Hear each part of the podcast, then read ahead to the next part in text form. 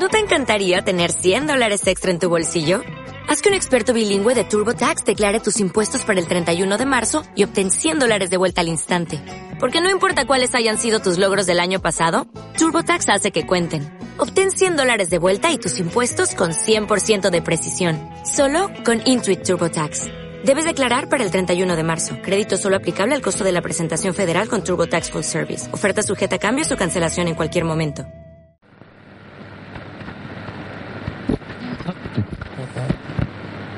Esto es Conexión Blazers. DeRoy, open three, got it! One point game! Lillard, long range three, and it's good!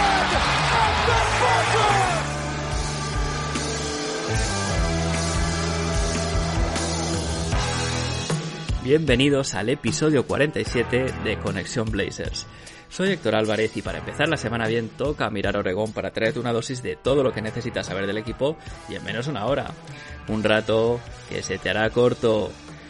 Semana de cuatro partidos que se cuentan por derrotas y es que sigue el tanque Joe Cronin funcionando a todo gas.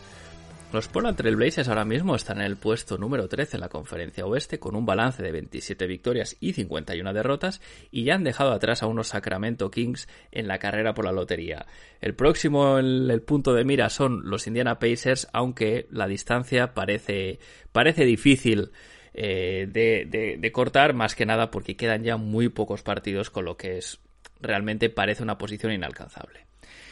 En lo que se refiere a las estadísticas eh, de, del equipo que nos ofrece la página web de la NBA, como siempre, vemos que se pierden posiciones según pasan las semanas, fruto del, roster que tenemos ahora mismo hecho para tanquear. Y es que en cuanto a offensive rating, el equipo está en el ranking número 26, perdiendo un puesto respecto a la semana pasada. A nivel de defensive rating, ya se puede confirmar de manera oficial, este equipo es la peor defensa de la liga, puesto número 30, perdiendo también una posición respecto a la semana pasada, y en net rating se queda en el puesto 28, también perdiendo una posición.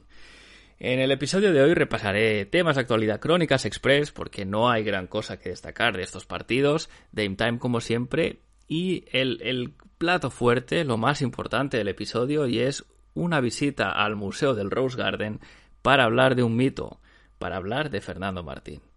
Pero antes de llegar ahí, vamos a ver qué ha pasado en Rip City esta semana.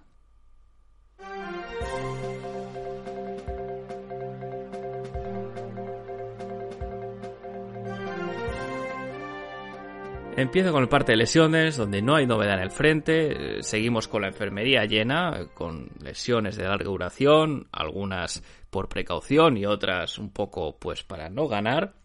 Y bueno, pues seguimos teniendo a Damian Lillard, Nasir Little, Joe Ingles, Eric Bledsoe, Joseph Nurkic, Anthony Simons, Josh Hart, Justice Winslow y Trendon Watford, que no van a jugar en lo que resta de temporada.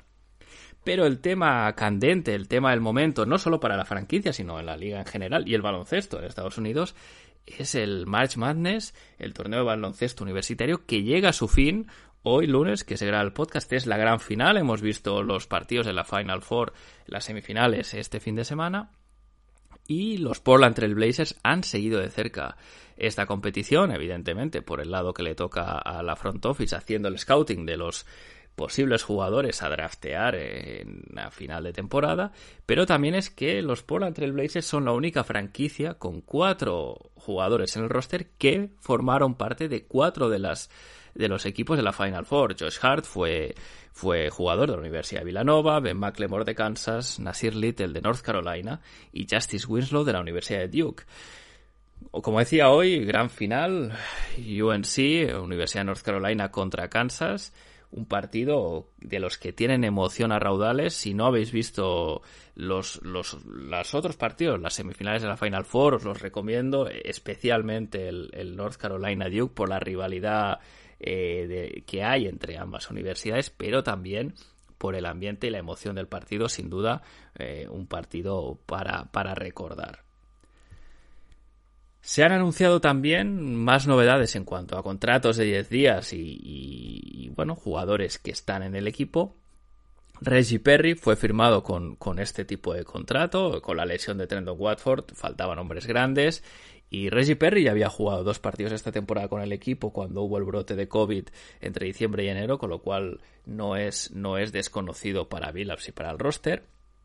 Y además, Adrian Wojnarowski también confirmaba el, domingo lo que era ya un secreto a voces, y es que la franquicia formaliza que Chris Dunn y Drew Eubanks seguirán jugando hasta final de temporada con la hardship exception que les permite ir renovando contratos de 10 días eh, mientras haga falta. En este caso, solo queda una semana de temporada, con lo cual este ya es la última vez que hace falta que hace falta pues renovar este hacer este trámite de renovación de contrato. Y es que, como decía la introducción, cuatro partidos esta semana, cuatro derrotas, y en la tras la derrota contra San Antonio el viernes, el equipo ya quedaba matemáticamente fuera de, cualquier opción de jugar el play-in, y esto certifica la eliminación a todos los efectos de competir por los playoffs. Se rompe la racha de ocho años seguidos eh, del equipo entrando en la postemporada, que hasta esa temporada era la racha más larga en activo de un equipo en la NBA.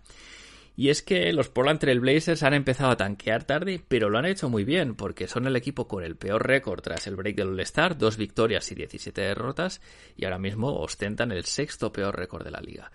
Esto de cara a opciones de loterías y si miramos en la web de tancazón.com, que es, que es la web por excelencia en cuanto a sorteos de lotería, eh, tiene todas las probabilidades, eh, muy interesante si, si queréis seguir un poquito y os interesa, os interesa el tema de, de entender cuántas posibilidades tiene la franquicia de tener según qué pick.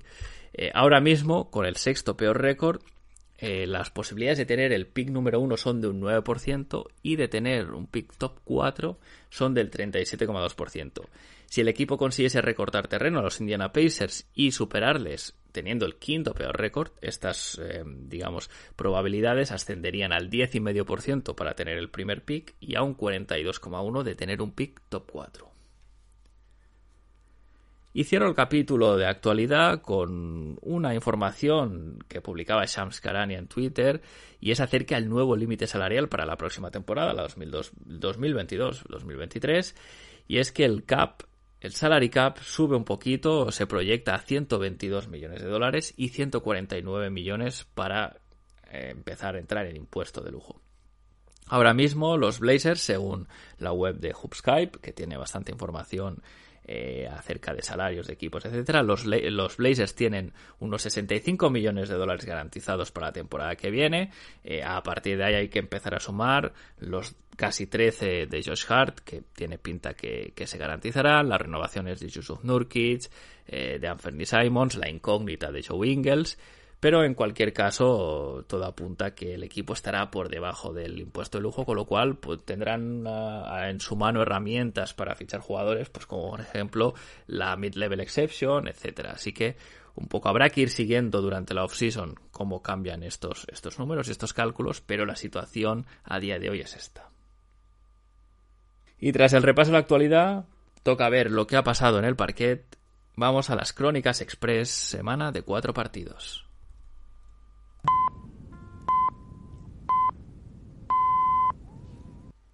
Empezaba la semana con una visita a los Oklahoma, de los Oklahoma City Thunder, perdón, y el partido acaba con derrota ajustada 131 a 134. Eh, los Portland Trail Blazers salieron con un quinteto de Brandon Williams, Keon Johnson, CJ Levy, Elijah Hughes y Drew Eubanks. Y es que en un duelo de tanques eh, a, todo, a todo gas, los Oklahoma City Thunder subieron la apuesta y, tenían también un quinteto de un nivel parecido o incluso peor. Em, eh, se dio como una especie de paradoja, un duelo en que los jugadores quieren ganar, pero la, la, front office, ¿no? encabezadas por Sam Presti y Joe Cronin, evidentemente querían perder para tener ese, esa mejor opción de pick. Los Blazers pudieron ganar de la mano de Ben McLemore, que acabó con 28 puntos, 8, de 18 en triples, y de hecho el equipo estaba uno arriba y con posesión, a falta de 10 segundos, pero ahí sí a Robbie, que hizo un partidazo, eh, llevó los Thunder a la prórroga y, y a la victoria posteriori. Por parte de los Trailblazers, los mejores fueron Drew Eubanks, que acabó con 27 puntos, 14 rebotes, 3 asistencias, 3 robos y 3 tapones, y Brandon Williams con 25 puntos, 4 rebotes, 12 asistencias y 4 robos, pues completaron un buen partido.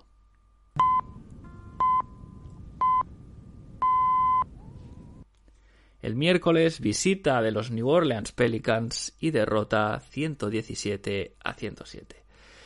Este era un partido marcado en el calendario porque era la vuelta del hijo pródigo, la vuelta de CJ McCollum a la que fue su casa durante tantas temporadas.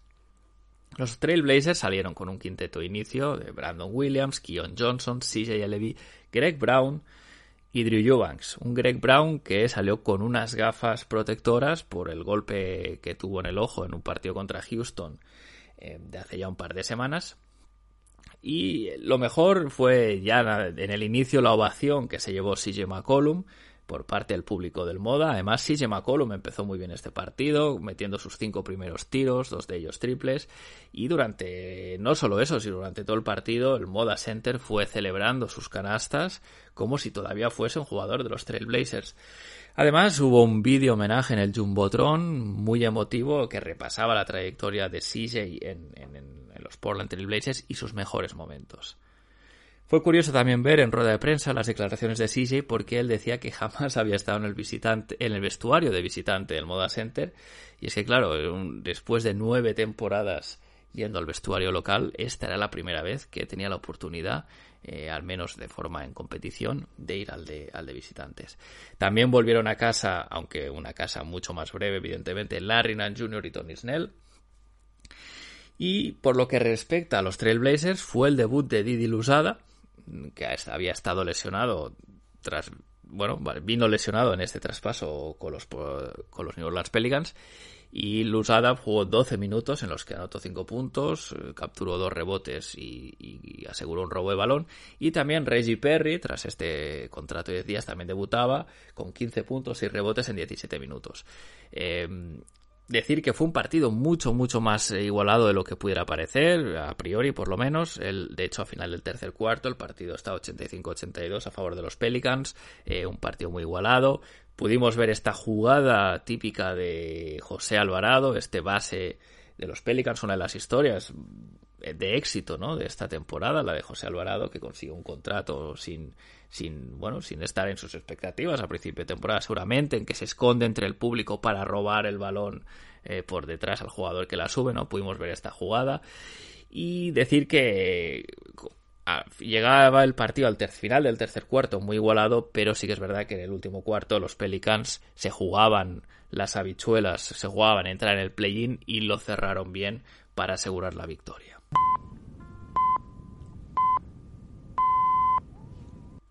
El viernes visita San Antonio primero dos partidos por jugar y derrota por 111-130.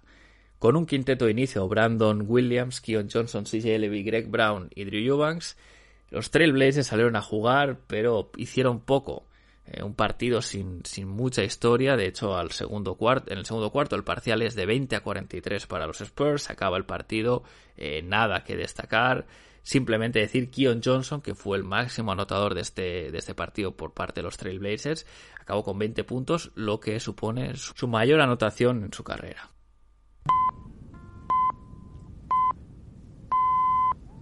Y el domingo, revancha contra San Antonio, esta vez en un partido un poquito más competido, pero aún así derrota 115 98. Mismo quinteto que en el partido anterior para los Portland Trail Blazers.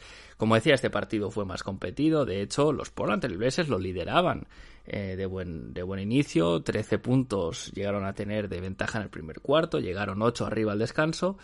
Eh, en parte gracias a una gran actuación de Greg Brown, que anotó 4 triples en la primera mitad, pero no anotó después al salir del descanso, en el tercer cuarto, los Spurs cierran el partido con un, con un buen parcial y es que los Portland Trail Blazers perdieron cualquier fluidez ofensiva. Solo anotaron 36 puntos en la segunda mitad del partido. Keon Johnson y Ben McLemore fueron los máximos anotadores por parte del equipo con 19 cada uno, pero la historia de este partido y de los últimos es Greg Brown, que está mejorando el triple desde que lleva gafas. Eh, desde que lleva estas gafas protectoras ha anotado 9 de 13 triples, un 69%, mientras que antes de llevarlas estaba en un 19% de acierto. Así que, Greg, no te quites esas gafas, quédatelas. Y ahora sí, tras repasar lo que ha pasado en las pistas de baloncesto, toca abrir las puertas del Museo del Rose Garden. Acompañadme, porque hoy hablamos de Fernando Martín.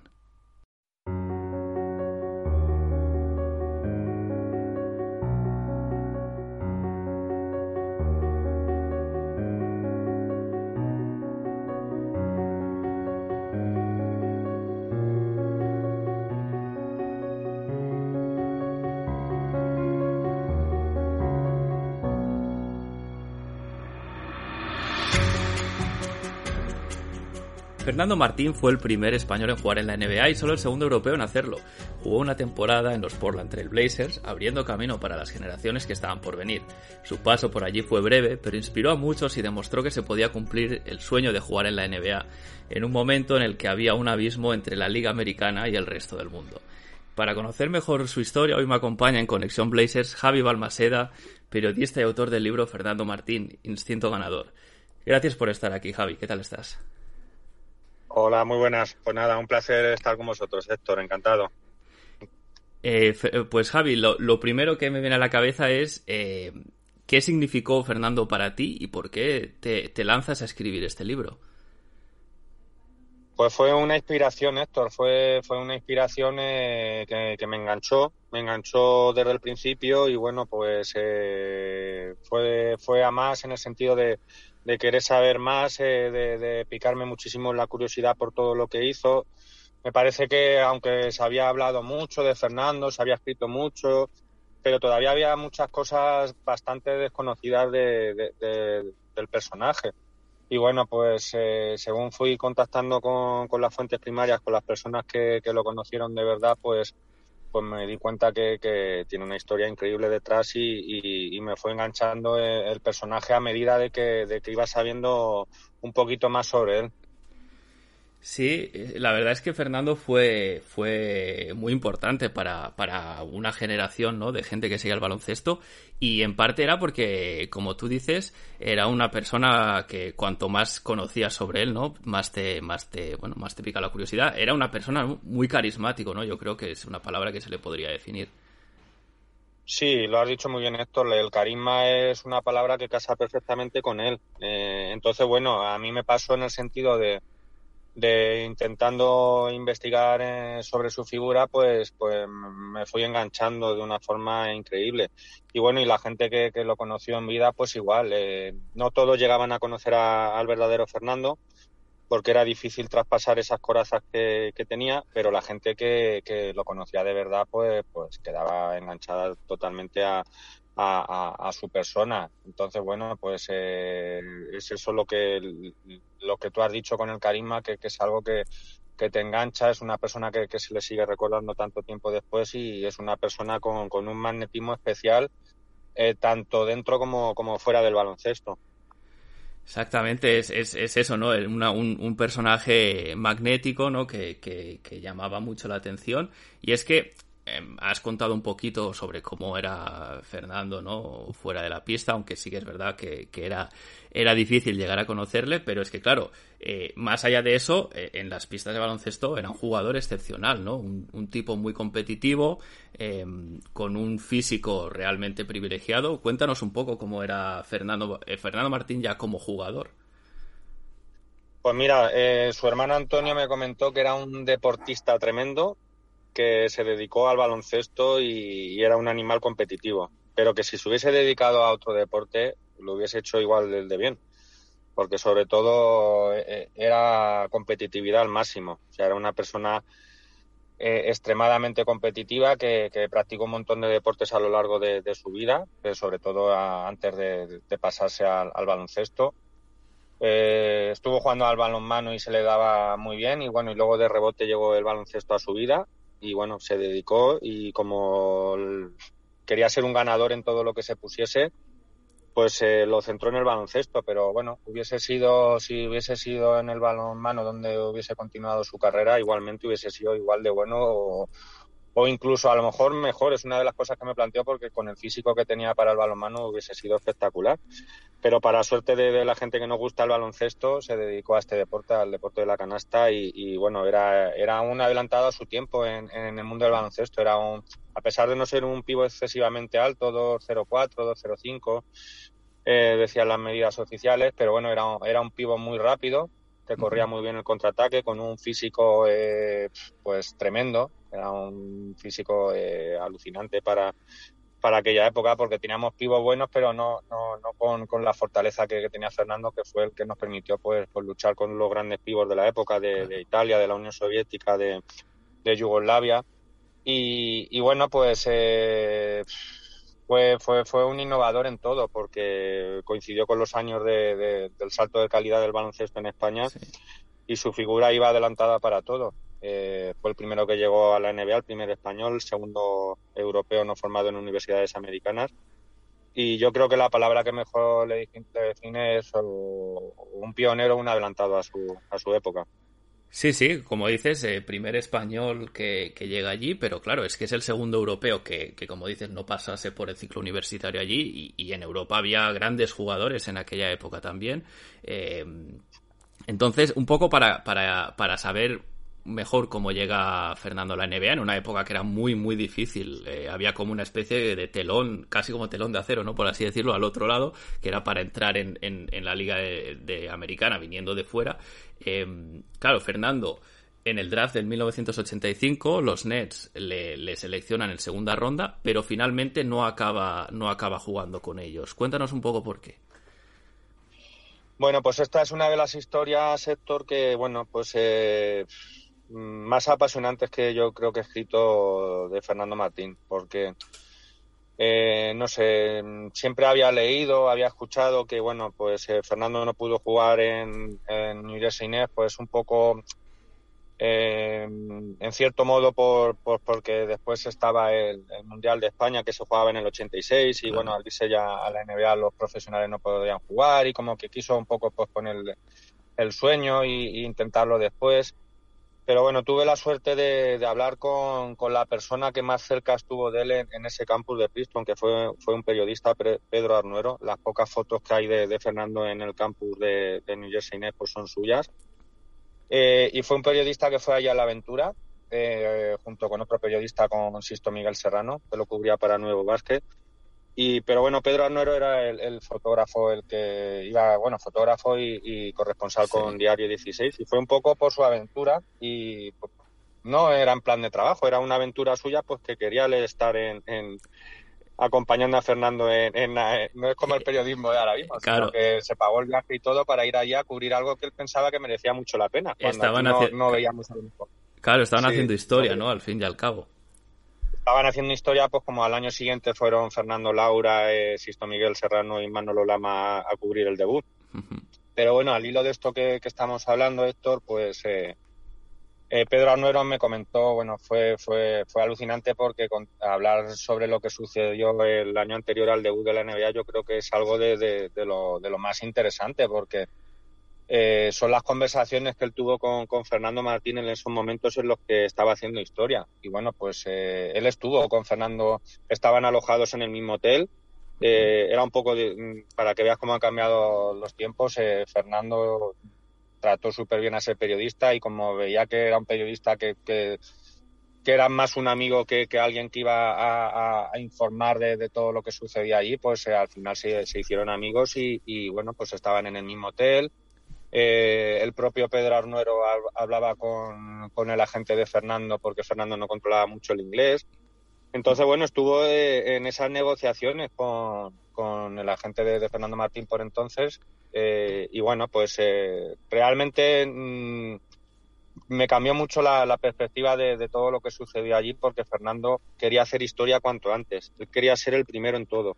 Claro. Entonces él quería ir a la NBA cuanto antes. Él el mundial le daba un poquito igual el Mundial de España, pues sí, él había demostrado que, había defendido los colores con la selección en todo momento, pero él lo que quería es ser el primero en todo, llegar, llegar el, cuanto antes a, los sitios. Eh, y en aquel momento en los Jersey Nets pues tenía una oportunidad muy importante porque el jefe de operaciones eh, de jugadores, Ol Menéndez, pues eh, estaba muy interesado en él y, apostaba muy fuerte por él pero bueno, luego al final pues una serie de, de, cosas que, que no, no fueron del todo suerte para Fernando, sobre todo por el tema de la gente. La gente no llegó a aparecer allí al campus de Princeton, no se llegó a personar nunca allí y bueno, eh, aunque la franquicia sí que estaba muy interesada en, que Fernando lo debutase y Fernando por supuesto que sí, perdiendo muchísimo dinero, porque hay que recordar o, hay que decir que, iba a perder muchísimo dinero. La NBA se fue con un contrato ridículo para lo que estaba cobrando en, ah. España, que el baloncesto estaba alcanzando casi las cotas de fútbol. Ah, él era una estrella en Europa, claro. Mm, entonces al final, bueno, pues eh, el agente suyo no se presentó allí en, el campus de Princeton. Fernando se volvió a Madrid sin, sin haber cerrado el acuerdo. Y al final, bueno, pues el Madrid lo intentó como, como no podía ser de otra manera y al final eh, Fernando no vio clara la situación y, decidió seguir otro año. Al año siguiente cambió de, agente, se fue con, con, Miguel Ángel Paniagua y ya desde, desde pronto establecieron una estrategia para, para intentar eh, que consiguiese ese debut que llegó eh, en Portland. Pero bueno, él si se hubiese ido ese año de 85, no sabemos lo que hubiese pasado, porque peor que en Portland no se le pudo dar por, por todas las circunstancias que pasaron por, por, lo poco que jugó, por las lesiones, por todo. Entonces, bueno, aquel año no sabremos nunca lo que hubiese pasado, pero sí que hubiese sido el, primer europeo junto con Glukov, que ya debutó eh, ese año en las formas de universidades americanas. Sí, eh, como dices, se le cierra un poco la puerta en el 85, pero luego en el 86 eh, vuelve, a, vuelve a aparecer la, la, oportunidad, ¿no? Y en este caso, como bien dices, con los Portland Trail Blazers, con los que eh, debuta en la, en la Summer League, ¿no? Y allí es un poco todo también se empieza a, a, fraguar ya e, ese salto a la liga que, como tú dices, pues con el cambio de agente ya trazaban una estrategia para intentar cumplir ese sueño de Fernando, que era, eh, bueno, pues jugar allí y, y debutar allí, ¿no? Sí, ya eh, al año siguiente, ya con la llegada de Miguel Ángel Paniagua, pues ya establecen, como dices, una estrategia para, para intentar llegar a ese objetivo final que era, que era debutar en la NBA.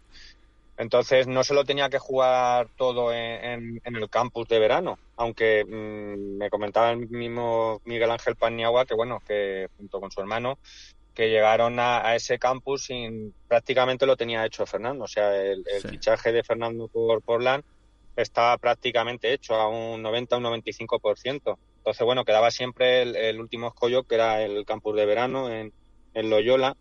Y bueno, pues eh, lo tenía prácticamente cerrado el fichaje por todo lo que habían trabajado antes pero por lo competitivo que era Fernando también, en, bueno, aunque no hacía falta, aunque a él le hubiesen dicho que, lo tenía cerrado, él ese campo lo hubiese jugado a muerte, porque él quería ganar siempre y le daba igual que, estuviese cerrado. Pero bueno, por si había algún tipo de duda en ese 5 o 10%, eh, no le dijeron nada de que, de que tenía el fichaje hecho y se lo comunicaron ya una vez que, el campus ya, llegó a su final y, bueno, Fernando hizo un gran campus allí y, finalmente consiguió fichar por, por los Portland y cumplir su sueño y, y qué, cuáles eran las impresiones de Fernando de, ver un baloncesto tan diferente como era por aquel entonces el de la NBA de Europa, ¿no?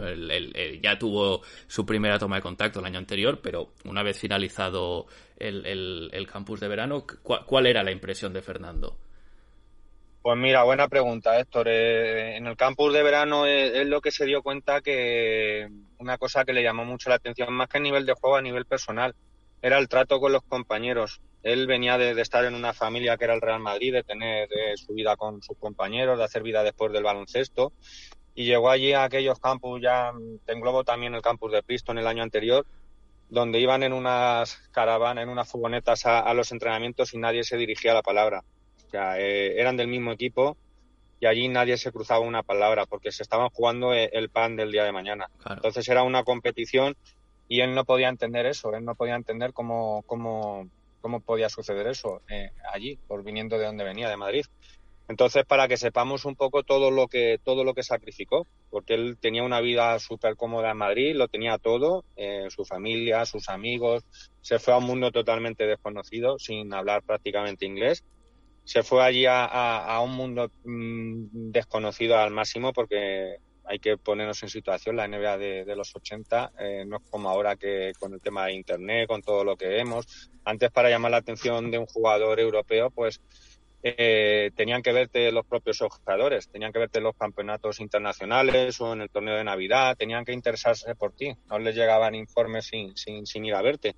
Y bueno, ya le llamó mucho la atención eh ese ambiente que había eh, ya en, los campos, como, como no había ningún tipo de relación entre, entre los compañeros, y, como no había ningún tipo de compañerismo porque cada uno se estaba jugando las habichuelas del día de mañana. Entonces eso es algo que le llamó la atención y también otra cosa que le llamó mucho la atención pues fue eh, una cosa curiosa que fue el, tema de, los calentamientos, que allí salían a, jugar sin calentar prácticamente y él le venía muy bien lo de, lo de calentar y le venía también muy bien correr, la carrera continua le venía muy bien cuando estaba en el Madrid y es algo que allí cambió Entonces, bueno, pues ese tipo de, cosas, eh, en una de las crónicas de Pedro Arnuero, que me pasó las crónicas y bueno, aparte me lo contó de, primera mano, pues decía eso, que, que, tenía que acostumbrarse a saltar al campo sin, sin calentar.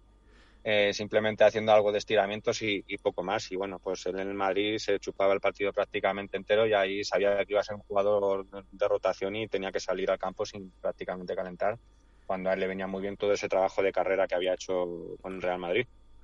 Claro, bueno, un, un, cambio, ¿no? En todos los sentidos de, adaptarse, como tú dices, eh, eh, era un entorno totalmente distinto y fíjate hasta para cosas que pueden parecer tan no sé si decir evidentes, pero algo que estamos tan habituados, ¿no? Como es el calentar antes de, de, jugar un partido, pues fíjate que hasta, hasta eso se lo encontró totalmente distinto, ¿no? Eh, sí, luego vivir solo también, por ejemplo, eh, claro, él se juntó allí con, con, varios aspectos negativos. El aspecto personal de, de, vivir solo, o sea, vivir en un, y en un pueblecito de, al lado de, Portland que se llamaba Beaverton, y, bueno, eh, sí de montañas y tal como a él le gustaba, pero bueno, eh, era un sitio pues, pues muy oscuro, de mucha lluvia, con, con, poca vida. Entonces, bueno, pues eh, del ambiente de Madrid, de, sus amigos, de su familia, a estar allí solo en una casa, pues, pues eso es duro. Y luego si se junta, como me dijo su hermano Antonio, las dos negativas en cuanto al plano personal y en cuanto al plano deportivo, pues el hecho de no jugar, pues es muy duro, es muy duro eh, eh, superar esas situaciones personales y, superar esas situaciones deportivas. Pero bueno, a pesar de todo eso y, de lo duro que fue, eh, solamente centrándonos en el plano deportivo por lo poco que jugó, por las lesiones, por las pocas oportunidades que le dio el entrenador, él no quiso rendirse, él tomó muy tarde la decisión de abandonar eh, su aventura en NBA y hasta que, no se acabó la temporada prácticamente, como me dijo su hermano Antonio, eh, él no tomó prácticamente la decisión de, regresar a, Madrid porque no le aseguraban tampoco un buen contrato y tal. Así que él, quería seguir ahí con, con, los mejores, pero bueno, eh, era una situación un poco eh, era una situación totalmente complicada para él. Claro, pagaba, claro, tenía que pagar también un coste, ¿no? Como tú dices, el, el, tema personal, el deportivo no era ideal, porque claro, ahora estamos muy acostumbrados a que la NBA es una liga muy global, donde hay jugadores europeos o, no americanos que, que, pueden llegar, juegan, incluso dominar la liga, ¿no? Tenemos a Luka Doncic o a Giannis Antetokounmpo, que son, son jugadores de Europa que, que, que son de los mejores ahí en Estados Unidos, pero claro, en aquella época que un jugador que viniese a Europa, que ya había muy pocos, que además tuviese la oportunidad de entrar en, en la rotación habitual eh, de un equipo NBA era muy complicado. Le pasó a Fernando, le pasó a Petrovic y, más otros hasta hace cuatro días, ¿no? Como aquel que dice. ¿Tú qué papel crees que pudo tener eh, Mike Schuller, que era el entrenador por aquel entonces de Portland, que, bueno, no, era, no era, vamos a decir, un tipo muy, muy innovador o, muy amigo de, de, hacer pruebas para, pues, que tal vez con otro perfil en el banquillo Fernando hubiese podido tener un pues a lo mejor una entrada más, más fácil o, o, o, más amigable, ¿no? De cara a jugar y tener minutos. Sí, claro. Luego está el papel de, de Mike Schuller, que, que, muchos lo han catalogado como, como el gran culpable, porque bueno, era un entrenador muy conservador que, que, apostaba pues, por, los, por los jugadores que ya consolidados y bueno, y hay que tener en cuenta también, Héctor, pues que los Portland era uno de los equipos punteros por entonces. Claro. Con Clyde Dressler, con Terry Porter, con Kiki Van de Wey, o sea, era un, equipazo. Entonces, claro, llega un entrenador eh, novato en ese sentido y, y, te pone un entrenador que no es aperturista, no es innovador, eh, apuesta más por, por el estilo conservador y, y no da oportunidades a, a, la gente nueva. Entonces, claro, eh, no, no, no, le dio oportunidades y, y, luego tuvo la mala suerte de, de, las lesiones también. Pero, por ejemplo, eh, me comentaba Antonio que Antonio Martín estuvo ese año en la Universidad de, de Pepperdine porque él estuvo allí ese año en Estados Unidos, aunque estaban lejos, pero sí que pudo ir eh, a varios entrenamientos. Y en los entrenamientos eh, Fernando lo hacía muy bien y lo, dentro del equipo tenía un, era era una figura muy importante para, para sus propios compañeros, o sea, sus compañeros hablaban muy bien de él.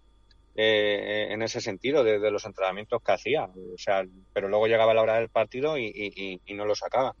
Entonces, bueno, pues eh, le tocó la mala suerte del entrenador que hemos dicho, muy conservador, y, luego yo qué sé, si le hubiese pasado como a Pau Gasol que llega a un equipo que, que no es de los punteros, eh, un equipo que aspira a otras cosas, pues a lo mejor hubiese tenido más oportunidades que, que en uno de estos equipos que, que lo que importa son los resultados. Claro, al final lo, que tú dices, ¿no? Un, un, equipo que tenía muy buenos jugadores, que además en competencia directa con él, porque tenían pivots pues como Sam Bowie, que lo habían elegido eh, recientemente el número 2 en el draft, estaba Kevin Duckworth, es decir, tenía competencia y tenía un entrenador, pues que, que como sabemos, un poco conservador, pero bueno, aún así, eh, él debuta en, en, en, al empezar la temporada en un partido contra los Seattle Supersonics, el 31 de octubre del 86. Eh, ¿qué, ¿qué, siente Fernando cuando, cuando acaba ese partido, no? Ya por fin ha podido eh, cumplir el sueño de debutar allí. Pues Fernando, dado su carácter, esto, su carácter ganador, inconformista, más no poder, Fernando no estaba conforme con lo que había pasado. O sea, sus palabras después del partido fueron sí, pero no. O sea, sí porque había hecho historia, eh, había sido el primer español y uno de los pioneros europeos, pero no por el papel residual que se le dio, porque debutó dos minutos dos segundos. Y bueno, y como me comentaron mi amigo Fernando Laura, Sisto Miguel Serrano, que bueno, de, debutó pues porque como detalle de, con la prensa española que se trasladó allí.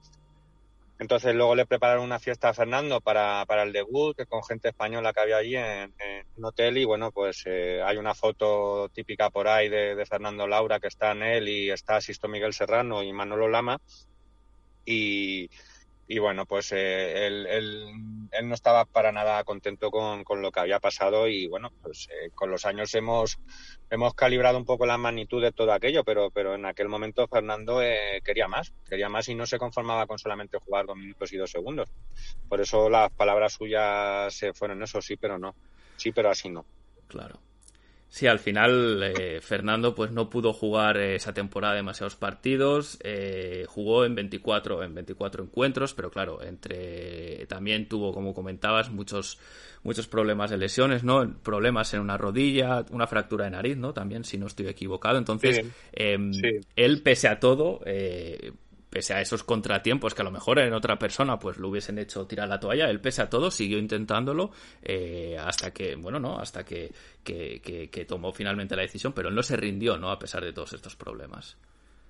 No, es eso, Héctor, eh, no se rindió. Yo una de las de las grandes dudas que tenía era cuando Fernando tomó la decisión de, de abandonar su, su aventura en la NBA era una de las, de las cuestiones que quería abordar en el libro. Y bueno, pues eh, hablando con, con, mucha gente que estuvo allí cerquita, eh, en el libro le he centrado más en el plano deportivo porque no hay mucho donde rasgar en, en el plano deportivo, más allá de, lo, de su debut y, y, y de, la, de los campus de antes, que sí me parece apasionante, y bueno, de lo que pasó el año anterior en New Jersey. Pero me apetecía tratarlo como, como la vida de Fernando allí, pero la vida porque él estaba solo, pero mucha gente quería acompañarlo en aquella aventura y entonces recibía eh, muchas visitas, recibió claro. muchas visitas de gente que, que fue allí y quería, eh, quería saber un poco cómo, cómo estaba él eh, mentalmente, en qué situación se encontraba, si, si estaba desilusionado, si, si estaba contento y tal. Y bueno, hay incluso cartas de, de, de, de estando allí en Portland, de, su estado de ánimo que lo reflejan también pero al final eh, llegamos a la, a la, conclusión, gracias a Antonio, de que, de que fue tanto difícil fue tomar la decisión de irse, que fue muy difícil tomar esa decisión de abandonar lo que tenías tan fácil y tan cómodo aquí en Madrid para cumplir su sueño, porque es que mmm, no te creas que todo el mundo se iba a esto, o sea, no. es otra cosa que, que, se ha comentado, a lo mejor eh, pues otros pioneros también como, como Oscar en mi Becerra, claro. pues Oscar cuando realmente llegó a ver lo que le ofrecían allí en la NBA, dijo, pero bueno, ¿dónde voy aquí? Si, si en Europa ganó 10 veces más. Entonces la gente no, pues, finalmente no se iba a un mundo totalmente desconocido para cobrar un montón menos. O sea, a Fernando el dinero le daba absolutamente igual. Y, y ya te digo, como te he dicho al principio, pues, pues cobraba mucho menos. Entonces, eh, muy difícil fue la decisión de irse y también fue muy difícil la de abandonar. Pero en las conversaciones con Antonio me comentaba que era que tomó la decisión muy, muy al final porque él no se quería rendir. Él era un luchador y, y no quería dar su brazo a torcer, pero bueno, se dio cuenta de que, de que era imposible continuar así, de que no tenía asegurado nada y bueno, una vez que regresó a España y tal, pues claro, ya estando en Madrid y todo eso, pues, pues al final el Madrid hizo el resto y se quedó allí. Claro, sí, al, final, evidentemente, pues no, no, lo tuvo fácil, ¿no? Y, aún así, pues eh, es, es, bueno, eh, para mí es, un, es impresionante, ¿no? Que pudiese romper este, ese techo y, llegar, llegar a la liga. Hay un detalle que, que siempre que leo de Fernando me, me, me, crea mucha curiosidad y es el hecho de que eh, él en la camiseta de Martín siempre tenía la tilde en la I, ¿no? Eh, cuéntanos un poquito de esto porque, claro, eso es una cosa que allí en Estados Unidos en aquel momento, bueno, con apellidos mayormente americanos, pues no se da el caso, pero sí que era algo, eh, una particularidad, ¿no? Por así decir.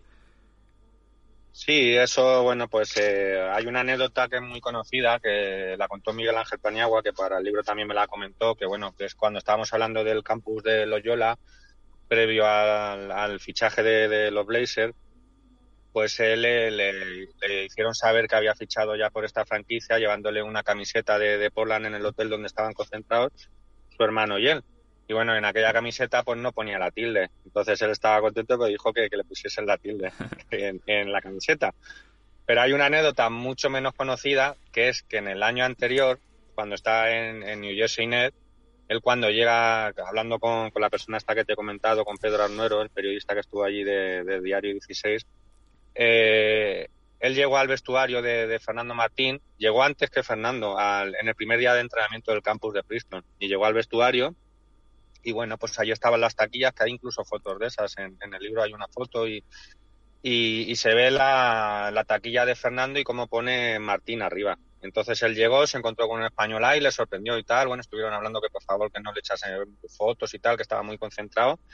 Y ya cuando se distendió un poco más el ambiente y estaba más relajado, dijo, joder, dice, estos cabrones que me ponen el nombre sin, sin la tilde. O sea, él ya desde el momento en el que fue allí, eh, antes que, a los Blazers con Jersey él para él eh, llevar la tilde en su apellido era, era muy importante porque eran, eran sus raíces. De hecho, eh, le obligaba a los americanos a que mm, pronunciasen su nombre como si se escribiese Martín con dos es, porque las dos es se pronuncia como una I.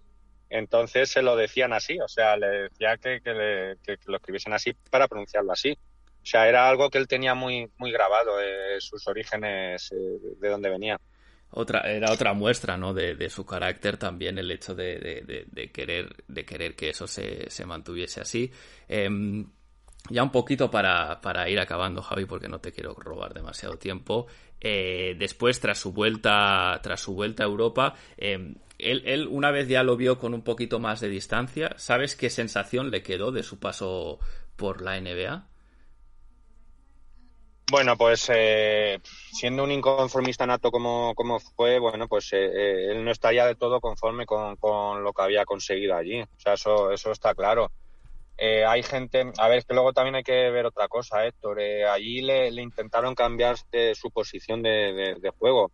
Intentaron que jugase casi como de un 3 y Fernando donde verdaderamente ganaba era cuanto más cerca estaba de la canasta. Claro. Entonces, claro, le, veían que era un jugador que no era excesivamente alto para ser un pivo allí en la NBA con su 2-0-4. Intentaron sacarle fuera. Sí que mejoró su, su tiro de, de media larga distancia, pero claro, Fernando donde, donde ganaba enteros era cerquita de la canasta, eh, en la ducha, en el cuerpo a cuerpo con, con los pibos. Eh, pues hay que recordar sus batallas con, con Sabonis en los campeonatos eh, los europeos y tal. Y bueno, pues eh, estamos hablando de Sabonis antes de la lesión. O sea, y, eran la gente con la que hablaba, Andrés Jiménez, que estaba presente en la selección española, pues me hablaban que eran espectaculares esos duelos en, en el europeo del 83 o, o en, eh, cuando jugamos el preolímpico de, previo a Los Ángeles 84.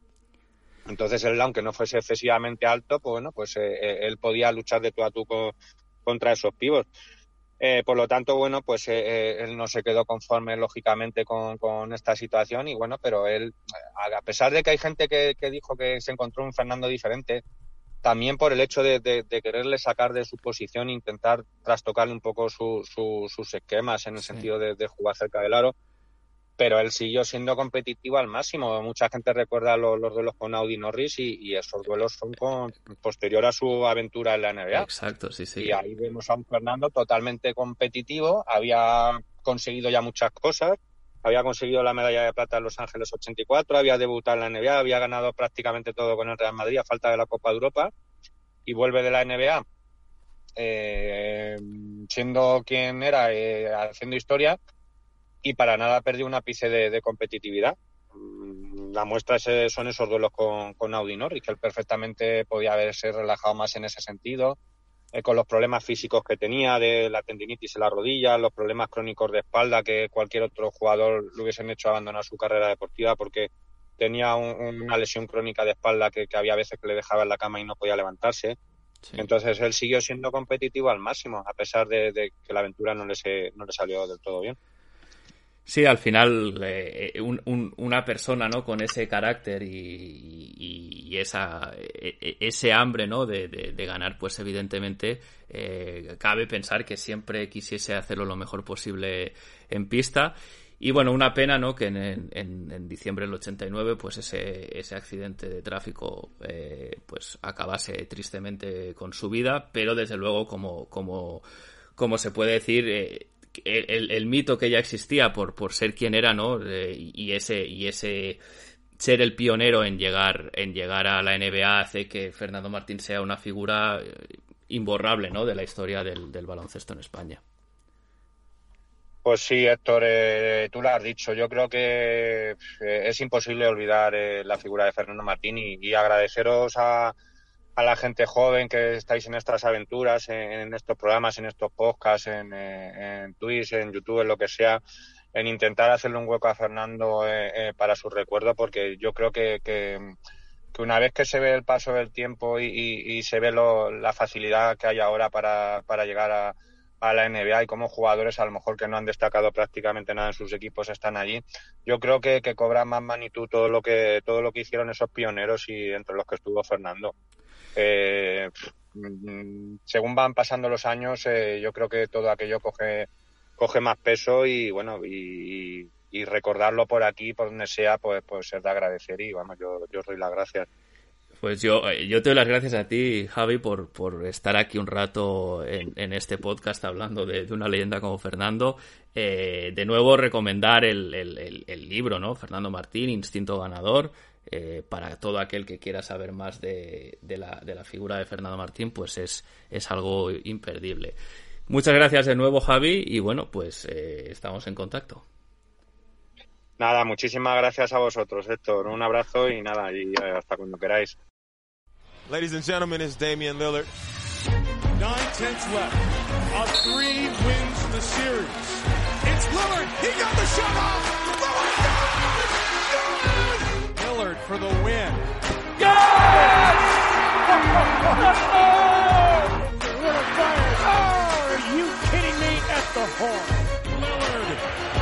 This is for the win.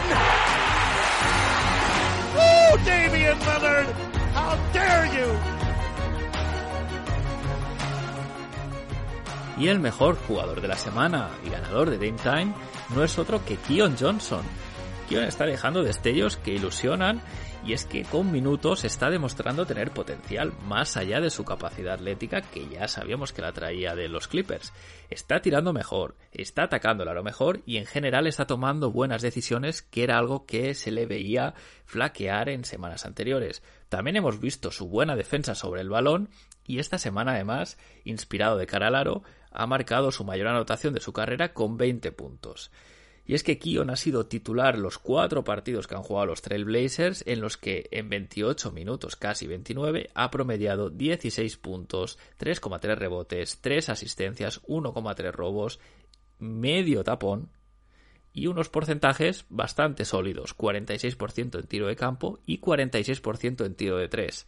Kion sigue progresando, exprime al máximo tus oportunidades en lo que queda de temporada porque tienes futuro y desde aquí solo decirte felicidades.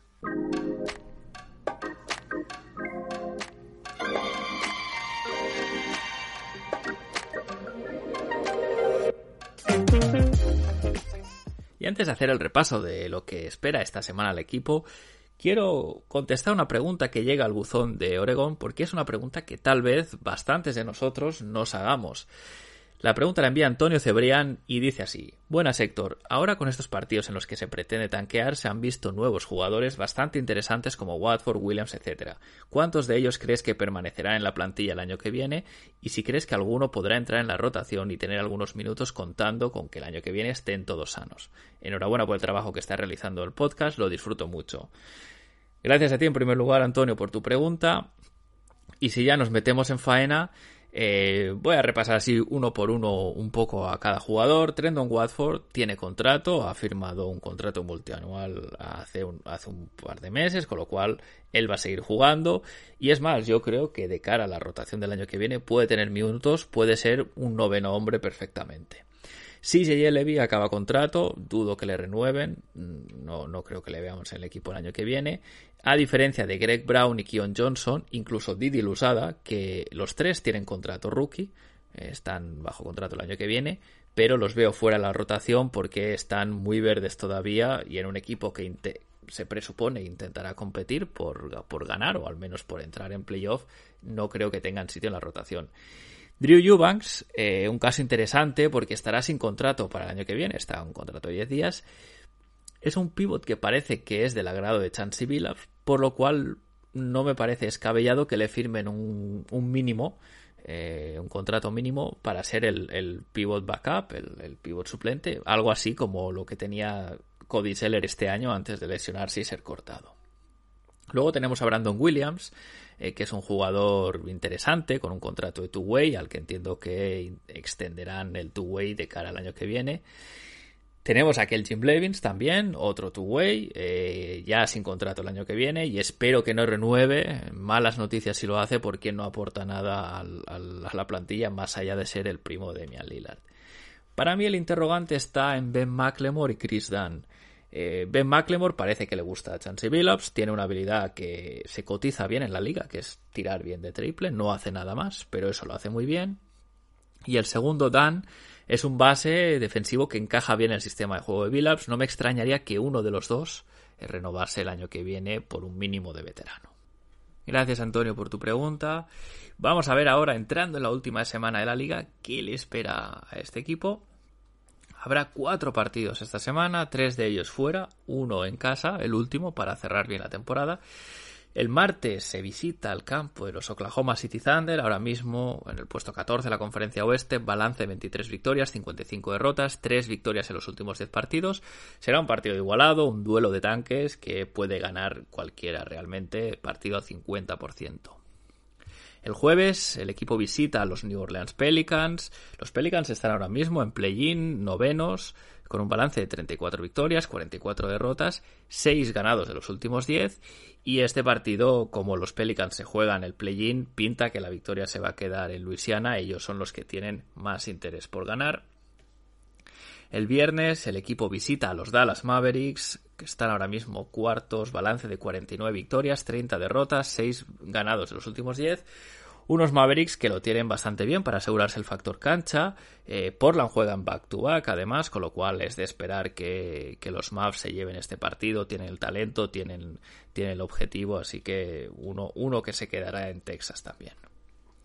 Y se cierra la semana, se cierra la temporada, de hecho el domingo, con la visita a los Utah Jazz, ahora mismo sextos, balance de 46 victorias, 32 derrotas, 4 victorias solo en los últimos 10 los Jazz están en horas bajas, pero se juegan eh, caer o no al play-in, con lo cual en principio es de suponer que irán con todo y se deberían llevar la victoria con una relativa facilidad.